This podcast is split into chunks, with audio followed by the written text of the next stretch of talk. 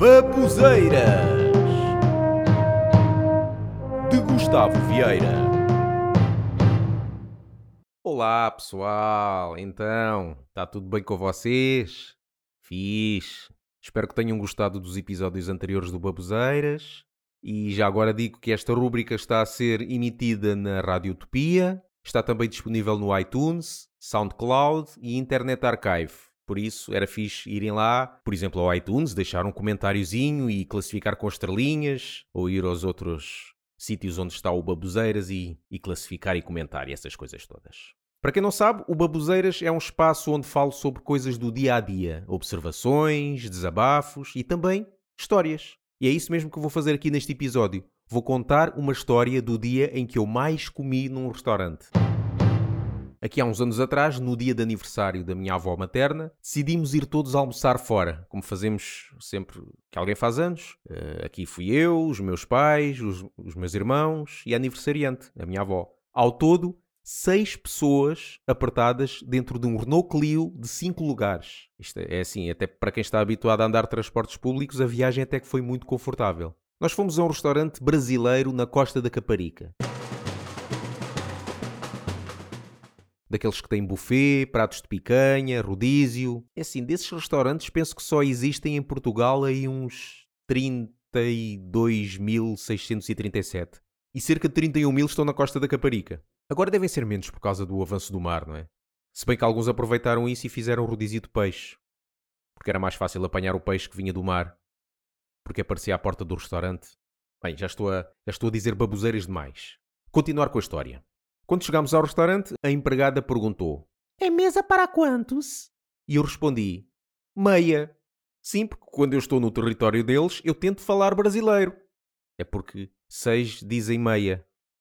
E por isso eu disse meia. Bom, eu já ia com a ideia de comer picanha. É, acho que toda a gente, quando vai a esses restaurantes, tem sempre essa ideia, não é? Vai sempre já com esse prato em mente. Assim, eu nunca vi ninguém entrar num restaurante brasileiro e pedir sardinhas, bitoque ou cozida à portuguesa. E para beber, pediu-se vinho tinto da casa. E veio um vinho português. Normal, não é? Não, é que eu queria um vinho mesmo da casa. Ou seja, eu pensei que, estando num restaurante brasileiro, eles nos trouxessem algo como um, um vinho Terras de Paraguaçu, ou um vinha de Pantanar, ou até um Adega Dilma Rousseff. Isso sim seria da casa. Mas tudo bem vinho português muito bom.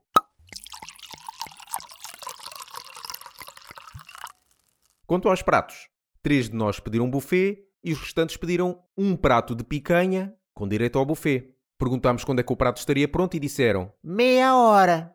Aí eu fiquei na dúvida se meia hora queria dizer 30 minutos ou 6 horas, porque meia quer dizer 6 e eu pensei que poderia ser 6 horas, mas, mas era 30 minutos uma hora depois do nosso pedido, a picanha ainda não tinha chegado.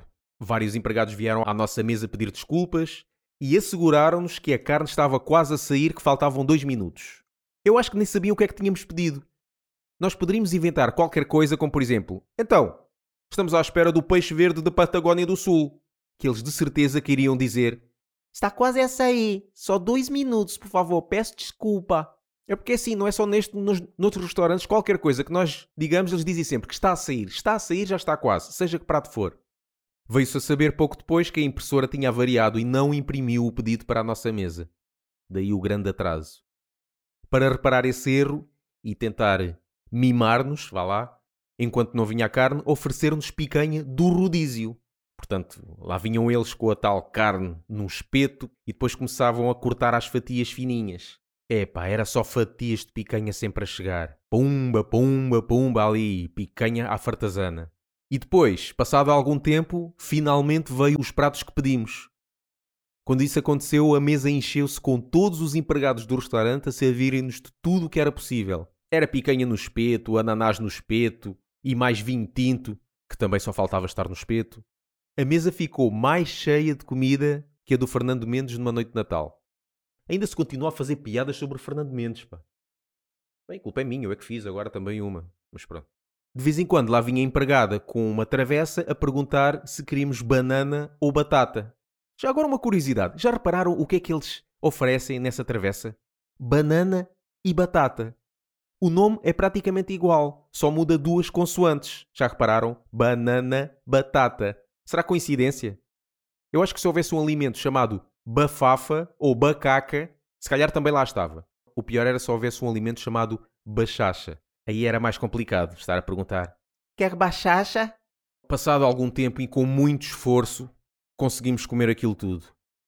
E no final da refeição, o português pede sempre um palito. O que seria engraçado era eles darem-nos o palito da mesma forma que o rodízio, ou seja, trazerem um tronco de madeira no espeto e cortarem uma fatia para fazer o palito.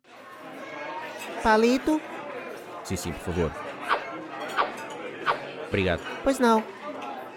E foi isto. Duas horas de enfardanço brasileiro. Fiquei tão cheio que nas 24 horas seguintes não comi nada. Não tinha fome nenhuma. E só comi passadas essas 24 horas, porque achei que tinha que meter qualquer coisa no bucho. Senão ainda tinha aguentado mais umas horas sem comer. Parece que não, mas assim até se poupa muito dinheiro. Por isso, se quiserem comer muito, torçam para que o pedido no restaurante brasileiro não fique registado. Possa ser que tenham sorte.